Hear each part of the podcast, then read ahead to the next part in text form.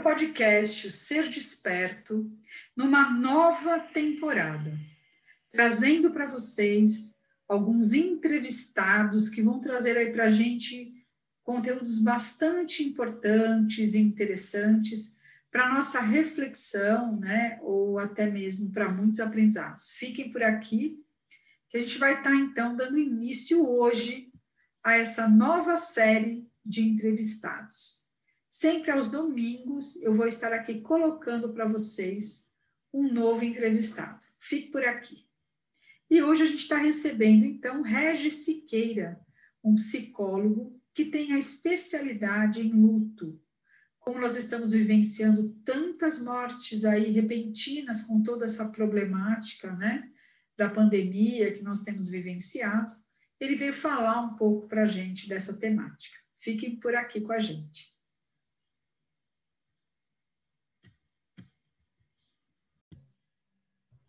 Que bom, Regis, estar com você aqui com a gente no podcast Ser Desperto. É um grande prazer. E eu gostaria que você contasse um pouco para a gente sobre você e seu trabalho. Oi, Silvia, eu que agradeço pelo convite.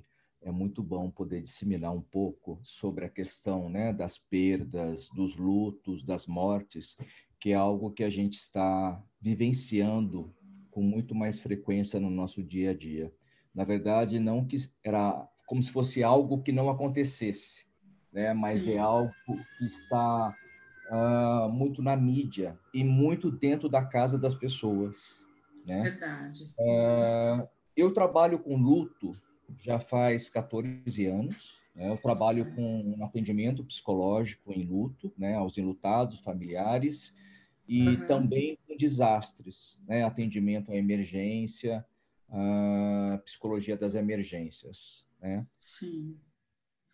É, o que eu queria saber um pouco de você é o seguinte: por este momento, né, que a gente está vivenciando, como você mesmo acabou de falar, as mortes, obviamente, são abruptas, né, porque acontecem os processos muito rápidos do adoecimento até a morte. Então, por isso, por esses lutos tão repentinos que as pessoas acabam passando, como é que essas famílias uh, trabalham, né? Como é que vocês acabam trabalhando na sua área para esse conforto, para esse próprio acolhimento dos familiares pós-morte, né? De tanta gente aí. Você sabe que falar sobre luto, né, ainda mais hoje em dia, uh, ainda existe um tabu muito grande com isso. Sim. É, a sociedade acaba enxergando um, como isso um, se fosse um grande tabu e não e não abre, né, para falar a respeito. Então, quando você se encontra com um enlutado ou alguém muito próximo, é, é muito comum, até amigos, né, me ligarem e falar, Regis, o que, que eu devo dizer? Sim. Porque as pessoas acreditam que eu tenho que falar algo milagroso, algo mágico. Isso não existe. Nada do que eu disser para ela vai tirar a dor dela, né? O, tudo Sim. que o lutado ele precisa é saber que ele não está sozinho. É, eu é... acredito que isso faça um super sentido, né? Porque todo o acolhimento e a sensação de que exatamente você não está só é o que traz o conforto muitas vezes para todas as pessoas, porque a experiência é única, todo mundo está vivendo particularmente, mas algo muito semelhante ao outro, né? Então, pessoas diferentes, você tem uma série de coisas aí para poder estar tá falando, mas não tem mágica, porque cada um é um, né? Não tem outro jeito, né? Com certeza. Então, sempre quando tem uh, algum luto, alguém perde alguém, ou eu, ou eu mesmo, né? Perco uhum. alguém próximo a mim, tudo que eu falo para o lutado é: sinto muito. Uhum. Eu estou aqui porque você precisar. Né? E uma coisa que eu percebo também, né? no primeiro, nos sete primeiros dias, Uhum. Uh, o enlutado acaba sendo bombardeado de mensagens, de telefonemas, porque as pessoas Sim. ficam muito em cima. E conforme isso vai se espaçando até chegar no primeiro mês, é, ele acaba se sentindo amparado. Só que depois o que, que acontece? As pessoas elas precisam retomar a sua vida, a sua rotina. E Sim. esse lutado ele fica esquecido com a sua dor, com a falta, com o sofrimento e uhum. muitas vezes paralisado e sem saber o que fazer com tudo isso. Uhum. É, deve ser uma sensação até de um, né, da pessoa se sentir até invadida, porque é tanta gente querendo confortar, né? E depois ela é esquecida. Então ela vai de um polo a outro numa rapidez que também tem que se trabalhar para achar o equilíbrio de novo, né? Acredito que seja por aí, né? E uhum. isso é um processo. Ele tem um começo, ele tem um meio, ele tem um fim. Né? A perda é para sempre. O luto não. Em algum momento ele finaliza. Quando? Certo. Antigamente a gente falava que o processo de luto durava seis meses. Após uhum. esse tempo, é, viraria o que se chamaria na época como luto uh, patológico. Hoje não existe mais essa terminologia. A gente Sim. fala de um luto complicado, mas quando que se torna o um luto complicado? Né? É, quando a pessoa, na verdade, ela não, ela deixa de ser funcional. Né? Ah, Quanto sim. tempo dura o processo do luto? Isso é muito individual. Eu costumo dizer que o primeiro ano é sempre o mais difícil, porque na verdade são as primeiras datas. Como eu sempre vou atrás de uma referência, né? Então, uhum. o que, que eu estava fazendo com meu ente que se foi há um ano atrás, por exemplo, uhum. né? É, e vou atrás dessa referência. E depois que passa-se um ano, então eu vou lembrar que há um ano atrás eu passei sozinho, sem o meu ente, e, e tudo bem, eu consegui passar por isso. Né? Uhum, uhum. É, até pegando um gancho um pouco aí, existe algumas etapas do luto, e eu queria que você falasse um pouquinho delas para a gente. Eu vejo, Silvia, o luto, né? até existe uma teoria bem atual sobre isso, que hum. fala uh, o luto como sendo que um pêndulo. Em que sentido? Né? Ora, eu estou muito voltado para o meu processo de luto, é onde eu entro em contato com o meu sofrimento, com a minha perda, com o vazio, com a falta, com a minha angústia, certo. e ora, eu estou do outro lado do pêndulo, né? Uhum. É, tendo que lidar com o meu dia a dia, com a minha rotina, com as minhas responsabilidades, obrigações, filhos, esposa, esposos, amigos, familiares, trabalho, enfim, toda a responsabilidade que a vida, é, na verdade, ela acaba me cobrando, direta ou indiretamente. Né?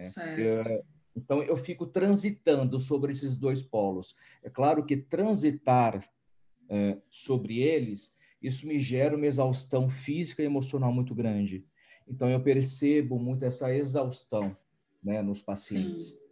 Né? Mas sabendo que, com o passar do tempo, esse pêndulo ele vai deixar de ser tão extremo e ele vai começar a atuar de uma maneira muito mais branda. Certo. E a pessoa, nesse tempo, vai se equilibrando até que ela volte, então, para o seu padrão anterior a, a essa perda, né? É, anterior, é, mais ou menos, né? Porque assim, uhum. a gente também costuma dizer que a pessoa, é um ilutado, ele não sai da mesma maneira que ele entra no processo de luto. Porque é o ah, momento tá. dele olhar para a própria vida e se questionar sobre várias questões. Ah, bem legal isso, uma visão que olha, não tinha mesmo. E faz todo sentido, né? Porque a gente aprende muito com essa questão na nossa vida. Até fazendo aí um paralelo, como eu trabalho com mulheres, com ciclos femininos, a gente entende a vida como cíclica, né? Com começos, meios e fins, e a gente nunca sai igual a nenhum desses dessas trajetórias de vida, que é a mesma coisa que acaba acontecendo com essas pessoas, né? Que passam aí, que nós somos, na verdade, essas pessoas, passam aí por esse caminho e depois acabam sendo realmente pessoas novas, com outras, com outras características que o luto permitiu que elas aprendessem e vivenciassem, se tornassem diferentes, né? Sim, com certeza, né? E uhum. para a gente falar sobre luto, a gente não fala somente a respeito da morte, né? Como você está dizendo, a respeito dos ciclos, né? Sim. né? Uh, o luto de, um, de a perda de um trabalho, o luto Sim. por uma perda, né, justamente de, de um ente próximo, de amigos ou não, né? Hum. A gente também pode falar sobre essa questão, por exemplo, da menopausa. Para a mulher é um Sim. grande luto vivenciar tudo isso, né? Uhum. A gente sabe o quanto questões emocionais, hormonais, metabológicas uhum. metabólicas, perdão, tudo isso é, é vivenciado por ela, né, no dia a dia. Sim, sim, faz todo sentido, sim. Uh, eu queria te perguntar uma outra coisa, Regis. No Brasil, 82% das pessoas acreditam que nós temos alma e 71% acreditam em vida após-morte. A questão da fé, eu entendo né, que tenha uh, que ser bem valorizada nesse contexto. Embora a gente saiba, lógico, a morte é natural, né, todos passaremos por isso, mas ela mantém, ela não mantém uma pessoa viva. A fé mas de alguma forma ela alivia as dores, provavelmente, né, pelo que eu acredito enquanto psicóloga transpessoal, que tenho aí essa, essa questão da evolução como algo importante na visualização de uma pessoa, né, no meu trabalho. O que, que você sente em relação a isso? Que olhar você tem para esse aspecto? E como você lida, então, com, com essa questão, se ela é importante na sua visão? Penso que uh a espiritualidade, né, de uma maneira geral, ela acaba ajudando muito, né? E eu percebo o quanto, né, aquelas pessoas, aqueles ilutados que existem, é, é, é, que acreditam em algo, né, é, justamente como você está dizendo sobre essa questão da alma, é, que tem alguma religiosidade, né, uhum. que tem uma espiritualidade, né? Isso uh, ajuda bastante eu percebo isso, né? E eu acabo transitando e trabalhando muito com eles com essa questão, né? Os significados, uh, o momento da partida, né? O, a retomada muitas vezes, né? Para esse para esse plano, né? De onde tudo se iniciou, que não é esse plano terreno, Certo. É, é, claro que tudo isso tem um grande processo. No momento, né, quando acontece, sobretudo, uma, uma morte muito repentina, algo trágico, né? É, existe uma raiva muito grande né, de Deus, né, uhum. onde eles questionam né, por quê, o porquê, porquê. É, e com o tempo, uh, as pessoas vão percebendo que existe uma razão, né? Muitas vezes essa razão acaba não sendo tão aparente e tão concreta, mas existe uma razão. Na verdade, é a única certeza que temos que um dia todos nós iremos morrer, mas Sim. a gente não lida com isso no dia a dia. Então é algo que quando acontece nos choca. Por mais que saibamos que é a única certeza que todos nós iremos partir algum dia. Né? Ah, que me facilita no trabalho, não tenha dúvida. Muito, muito. Né? E eu percebo que quando passa essa raiva, muitas vezes é, muito grande né? É, do divino, as pessoas elas tendem a se aproximar mais. Né? Sim. Às vezes procurando uh, alguma mensagem do seu ente que se foi, ou mesmo aceitando, aceitando essa partida de uma maneira muito mais tênua, né? sem grande sofrimento. É claro que a saudade fica, não tenha dúvida disso. O lidar uhum. com o vazio é um processo e ele está constantemente no dia a dia, né, do inutado, uhum. seja no lugar à mesa, né, onde vai estar uma cadeira vazia, muitas vezes no carro, né? uh, no caminhar sozinho. Então, essa falta vai ser presente. Até ele conseguir internalizar que, na verdade, é, o seu ente, ele não morreu é, internamente. Ele uhum. continua caminhando é, e transitando sobre o enlutado. Né? Sim uh, que eu acho muito importante, o, fazer essa transição do físico para o interno. É onde ele começa, então, a perceber e a sentir né, o seu ente. E... Sabe que me veio, só um minutinho, me veio uma questão aqui que eu acho bem importante a gente falar aqui, que é assim, o ser humano ele precisa ter uma ideia de controle sobre, as, sobre a vida, né? Por mais que não seja uma verdade, é uma sensação de que isso lhe, lhe traz aí uma segurança. Uh, então, uma pessoa, quando ela entende que nada acontece nunca mais, nível, ou a, sei lá, acho que a possibilidade de uma doença maior, de uma não aceitação, acaba sendo muito grande. Então, quando você me diz isso, eu acho que aquela sensação de trabalhar, que tudo bem, você não tem mais corporalmente aquela pessoa, mas ela está com você, ela faz parte de você, ela, né? Ela continua nesse movimento interior. É uma sensação de que o até nunca mais não precisa existir, né? Eu acho que isso é muito sofrido, né, para os seres humanos que perdem, né? Com certeza, e as pessoas acreditam que passar pelo processo do luto significa eu, inclusive, né, aniquilar e matar o meu ente dentro de mim. E isso não é verdade. Sim. Ele tem que estar cada vez mais vívido, né? Ele está muito próximo das minhas memórias, né? sim, né? Sim. Eu consigo enxergá-lo numa flor, eu consigo enxergá-lo numa paisagem, numa viagem, né? uhum. e senti-lo internamente. E isso é muito importante. Verdade, sem a menor dúvida.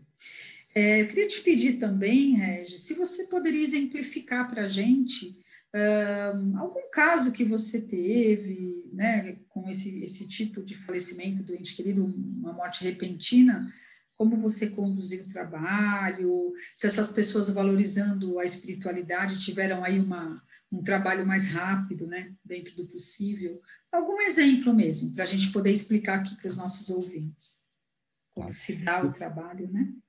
Tá. Eu estou atendendo né, uma, uma moça de 35 anos. Né, uhum. E ela perdeu o filho por suicídio faz uhum. dois meses. Sim. Ela que achou o menino, o menino, em nenhum momento ele deu indícios. O menino foi uhum. muito amado, muito, em todos os momentos. Né? Uhum. É, e, e, é um trabalho muito bonito, muito gratificante, porque é, eu percebo né, o quanto né, algo que a gente tem trazido justamente é essa questão da espiritualidade, uhum. sabe? O quanto ela vai internalizando aos poucos esse menino, né, esse filho tão amado dentro dela. É, uhum. É, ela sonha muito com o menino, né? Eu acho que, e, e, acaba sendo muito importante, porque é como se fosse um grande canal, né, onde o meio lutado ele fala comigo, e é uma maneira, muitas vezes, de eu matar a minha saudade. Sim. E eu sei que ela se aproximou muito mais uh, da espiritualidade nesse pós-morte.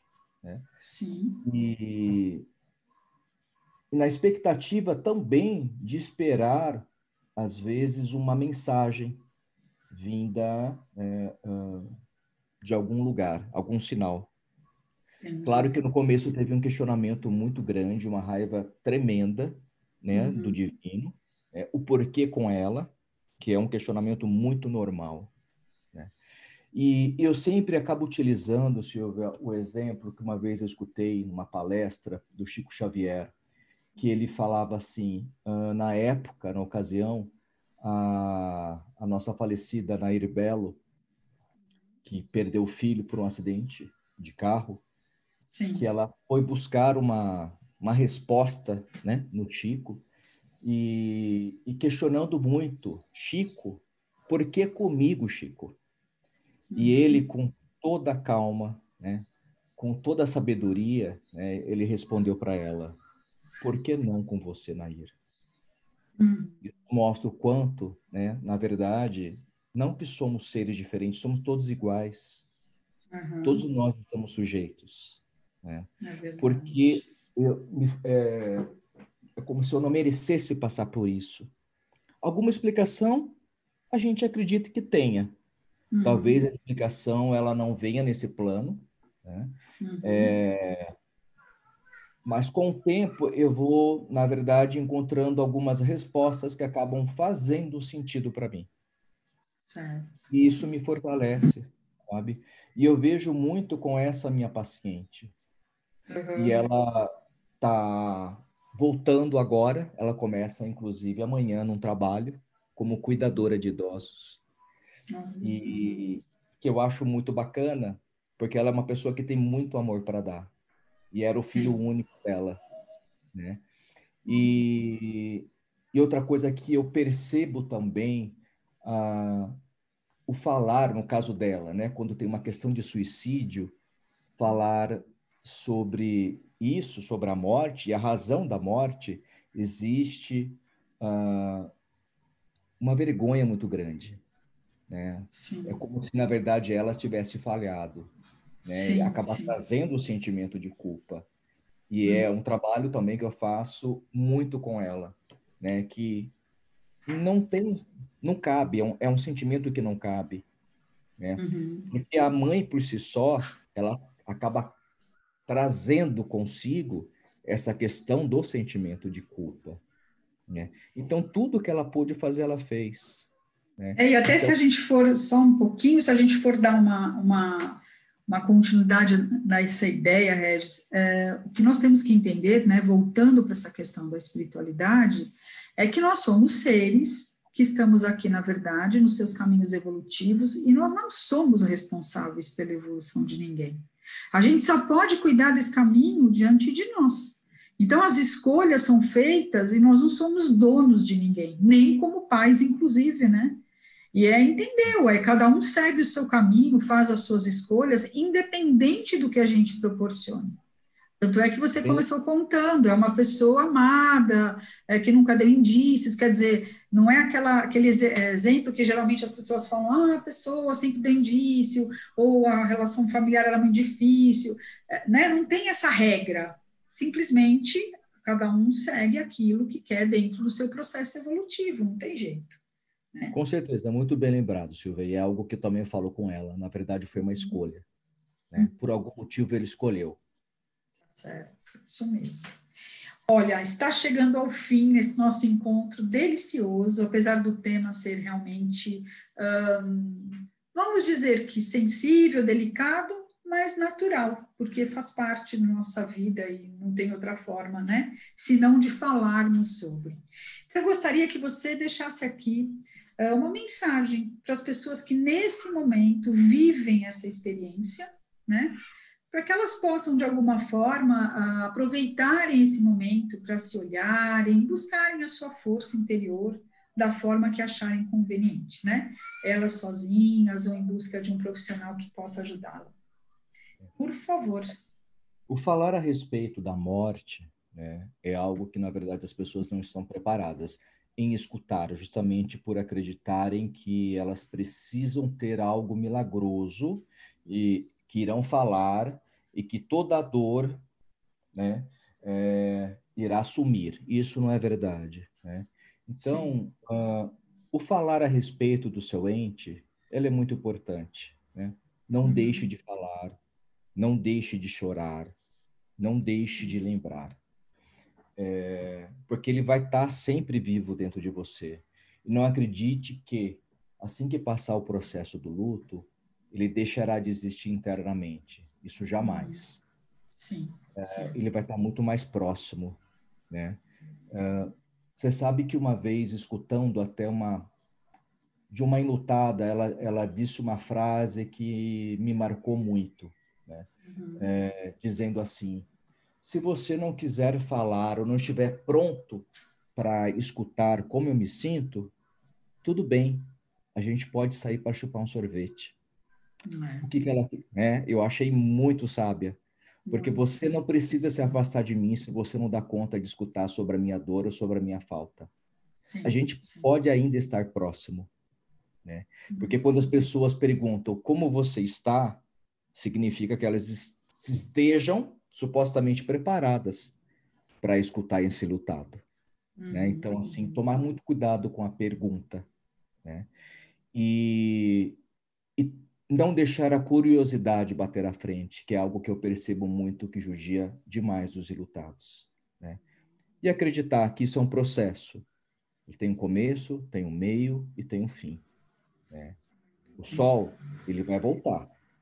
Em alguns momentos mais uh, nebulosos, outros mais chuvosos, mas ele não vai deixar de brilhar. Só basta acreditar. Verdade, muito lindo. E mais uma vez te agradeço, então, por esse momento, por tantas palavras sábias, que eu tenho certeza que vão confortar muitos corações, ensinar muitas pessoas que queiram entender mais sobre essa questão tão importante na nossa fase aí de vida, né? Que é o que a gente chama de, é, de ciclo. Não adianta. Temos todos aí que nos conformar de fato que a vida é isso. Nós temos um começo, um meio e um fim. Muito obrigada. Podemos aí uma hora combinar outro dia para um outro bate-papo que foi muito bom, Regis. Tudo de bom para você, sucesso. E vamos aí na nossa trajetória, dia após dia. Eu que agradeço a oportunidade e deixo aqui meu abraço afetuoso a todos os seus seguidores. Obrigada. E a gente para por aqui, gente, essa semana. E semana que vem nós temos mais um episódio, mais uma entrevista. Aguardem que ao decorrer do tempo eu conto para vocês. Grande beijo e até semana que vem.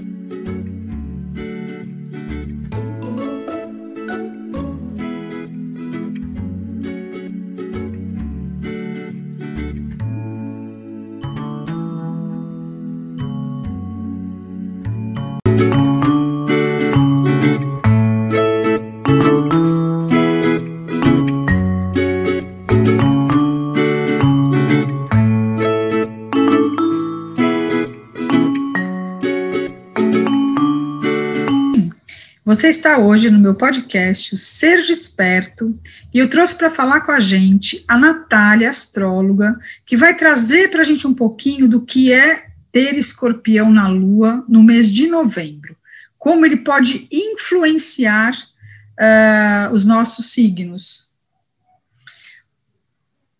Oi, Natália, tudo bem? Olá, tudo bem? É, eu queria muito que você nos explicasse um pouco uh, do que é ter lua, né? Assim, o que significa essa lua em, em escorpião para nós, uh, nos nossos signos, já que o mês de novembro, a lua está, uh, o, o signo que rege é escorpião, não é isso? Isso, isso mesmo. É, na verdade, nós estamos amanhã entrando uma lua nova, né, no signo de escorpião, uhum. além de estarmos, né, no mês do signo de escorpião.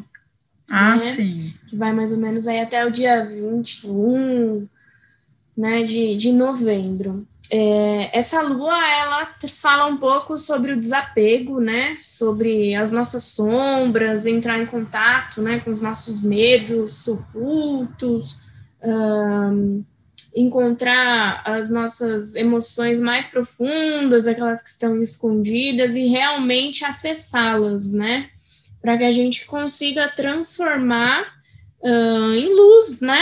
É porque quando a gente entra em contato com as nossas sombras, a gente consegue transmutá-las e fazer disso um, um, grande aprendizado, né? Então, eu entendo que uh, a sombra ela tem que ser olhada, compreendida, para que a gente possa, possa trabalhar de, de, de uma forma benéfica para a nossa vida. Uh, me fala um pouco, então, de cada signo, rapidamente. A lua em escorpião, para quem é signo de peixes, como é que funciona isso? Depende da casa, como é que é?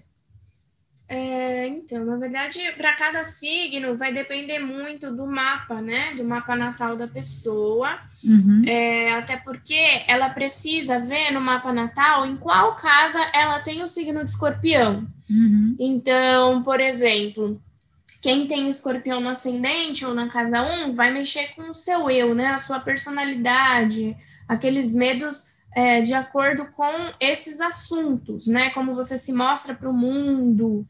É, quem tem na casa 2, que é a casa do dinheiro, vai mexer com a parte do que, que você precisa fazer, transformar para poder começar a ganhar mais dinheiro, ou talvez o escorpião tem muito a ver com esotérico, né? Ocultismo. Então, talvez você trabalhar com essa parte te traga um benefício que você não imaginava, material. Né? Na, na casa 3, quem tem na casa 3 é, o escorpião ele traz a partir da comunicação, como que você você precisa mudar o jeito que você conversa com as pessoas.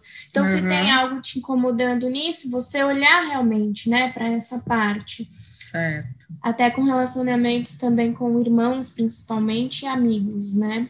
Uhum. Na casa 4, a gente tem a casa da família, do lar. Então, o que está precisando ser é, transformado no seu lar? O que está te incomodando?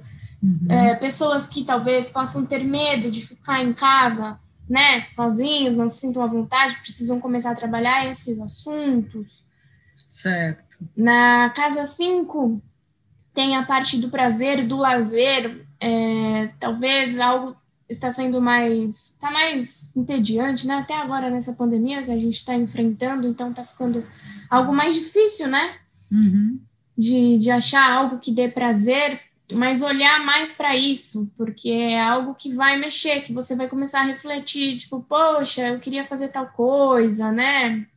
É, preciso mudar alguns, algumas coisas para se divertir, enfim.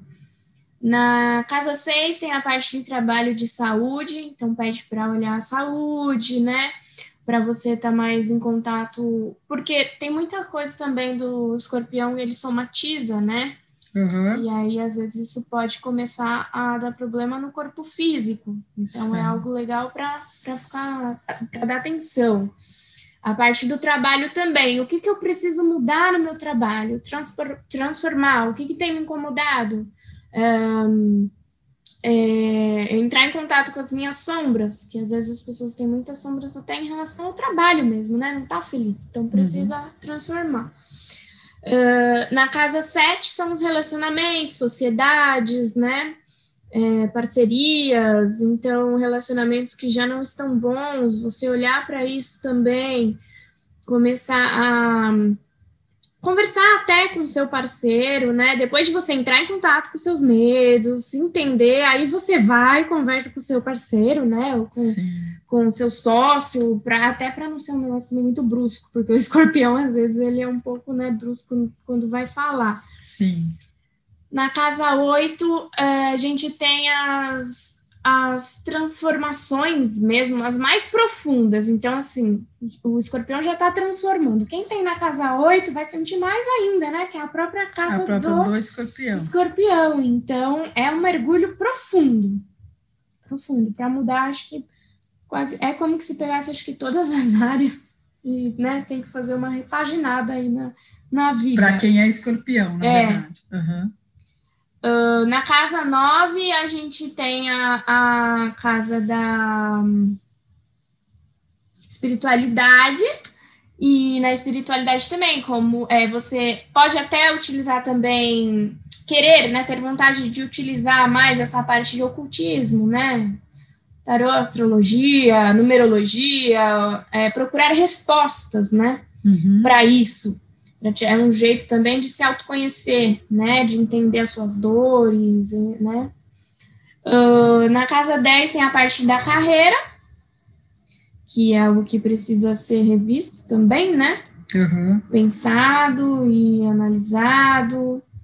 O que, que você pode fazer para melhorar, se você está no rumo certo.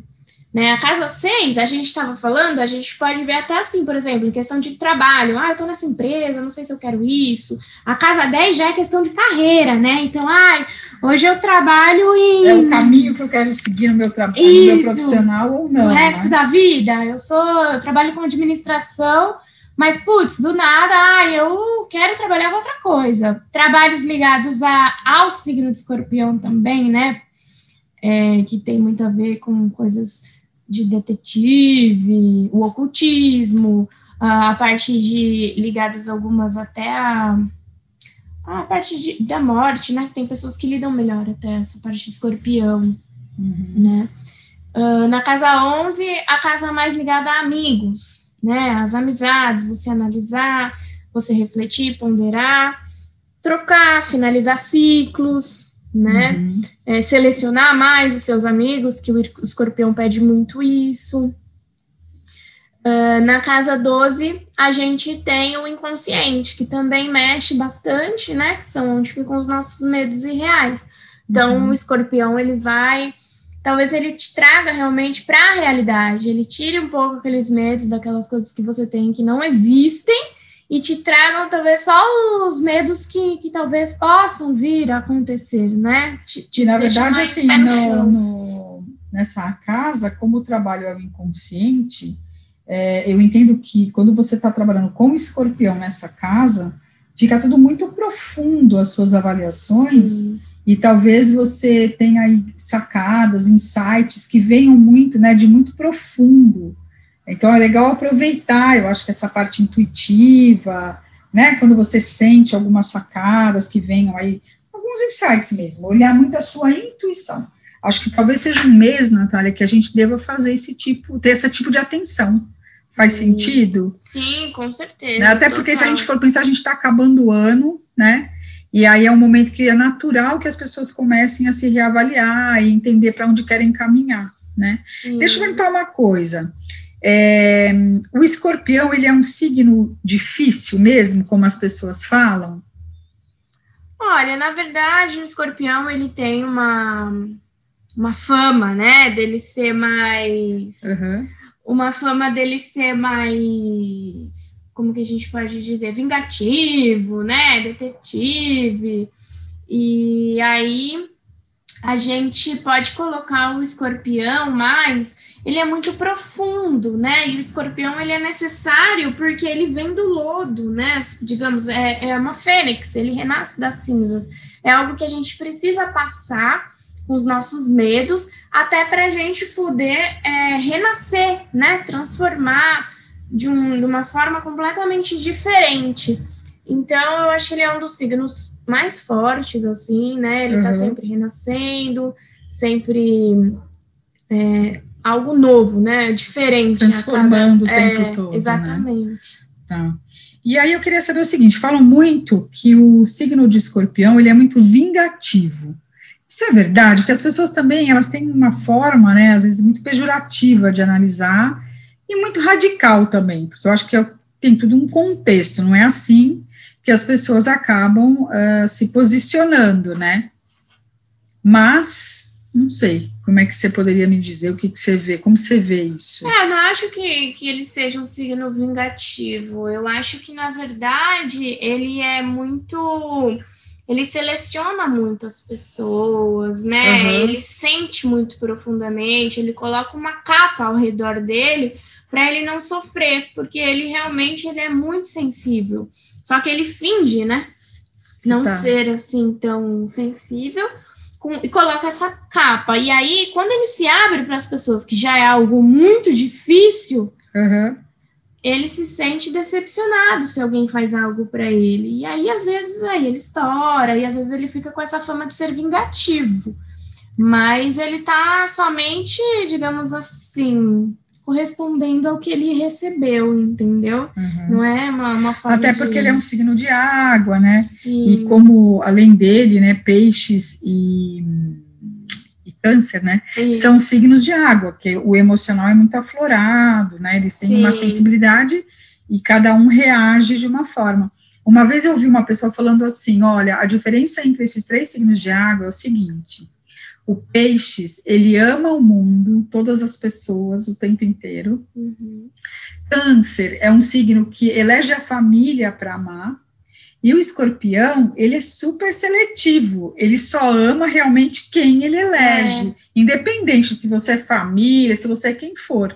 Ele é muito seletivo, como você está falando, em relação a amar, né? Sim. Então, assim, assim como ele elege as pessoas que realmente têm importância na vida dele, ele também faz esse tipo de distinção na hora que ele se relaciona, seja lá com quem for, né? Sim. Como você está falando. E é por isso que ele se sente tão incomodado, né? Quando ele não é correspondido, quando alguém que ele elegeu faz algo que, que ele não gosta, né? Que não foi legal, assim, com ele. Por isso que ele acaba também é, se frustrando pra caramba, né? Sim. Quer dizer, as pessoas têm tanta importância, porque são tão poucas aqueles É. que eles, ele elege, né? E acho que por isso que ele ficou é, vingativo, porque, assim, quando ele se frustra, ele tem uma reação maior do que outras Do pessoas. que outros estaria, né? é. Então, Ah, muito legal, muito bom. Boas dicas, né, para a gente pensar agora nesse mês.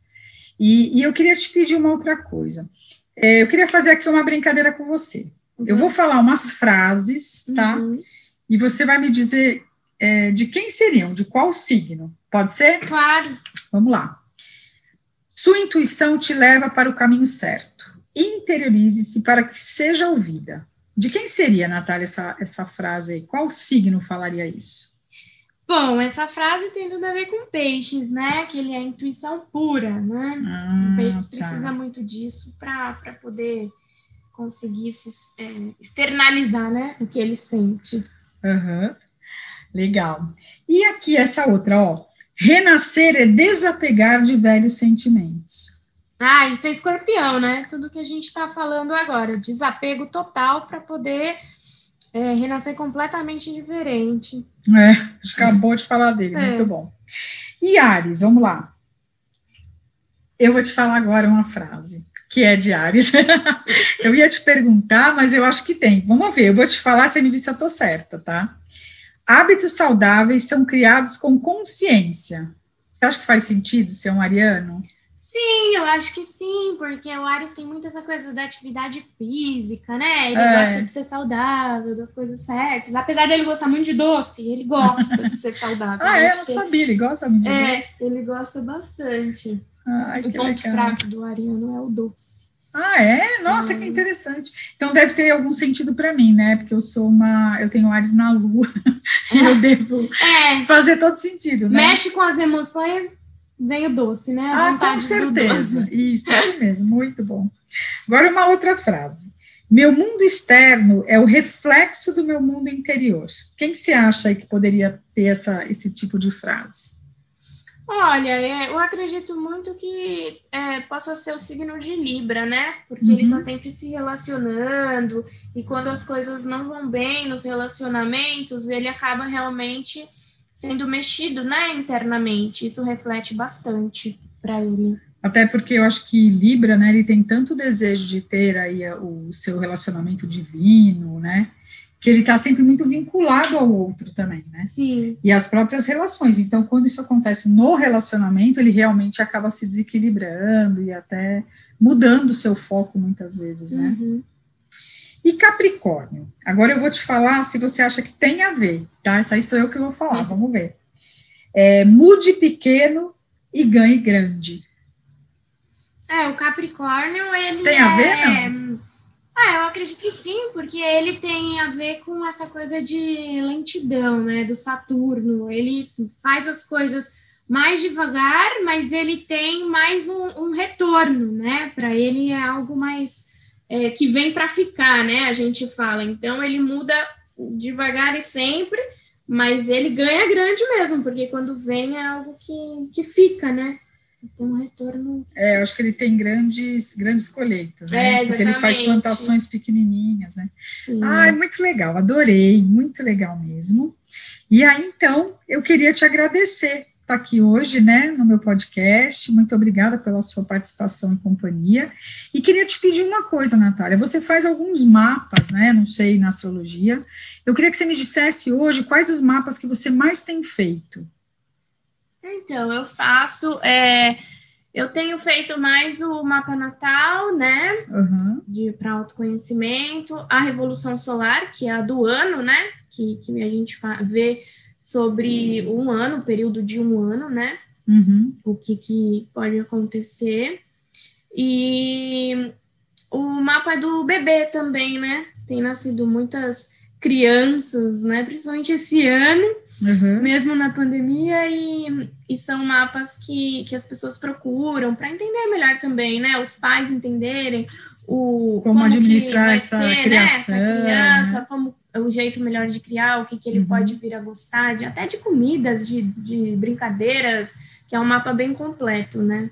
E quem está regendo esse ano, que eu não estou lembrada agora? Esse ano nós estamos no ano de sol, né? Do, ah, sol. do sol. Então, ele, ele trouxe tudo isso à tona, né? É, a, a, mexeu com a nossa vitalidade também. Né? Exposição, né? né? A exposição. Aliás, deixa eu te fazer uma pergunta. Ah, com toda essa questão da pandemia, a gente percebe que muita gente migrou para essa questão, né, da da própria internet, é muito, muita gente trabalhando nas redes sociais. Tem a ver também com essa questão do sol, né? Esse Tem. excesso de exposição, até uma certa vaidade Sim. em querer competir, quem está tendo mais curtida, né? oh, né? Com certeza. E as pessoas gravam, né? E tudo querem mostrar, tudo é. querem postar. Mas tem muito a ver também com a era de aquário, né? Que a gente está uhum. entrando, que junta a tecnologia com a exposição, né? Do sol, no Do caso. Do sol. Então aí fica realmente uma grandíssima exposição, principalmente na tecnologia, né? Uhum. Então é, é o que está acontecendo. Muito bem, te agradeço muito, foi um grande prazer estar aqui com você hoje. Deixa para a gente, por favor, sua rede social que você mais utiliza, não sei se você está mais uh, se colocando mais no Instagram. É, eu tô, eu utilizo mais o Instagram, né? Quem uhum. quiser pode me seguir lá, é o arroba natligabui. Uhum. E lá eu sempre posto uh, coisas do dia a dia, assuntos mais pontuais, podem me enviar dúvidas no direct também. Ah, Se legal. quiserem realizar mapa também, é só me enviar lá que a gente conversa. Tá bom, Natália, muito obrigada. Eu que agradeço a oportunidade. E agradeço, então, aos meus ouvintes estarmos juntos aí nesse tempo.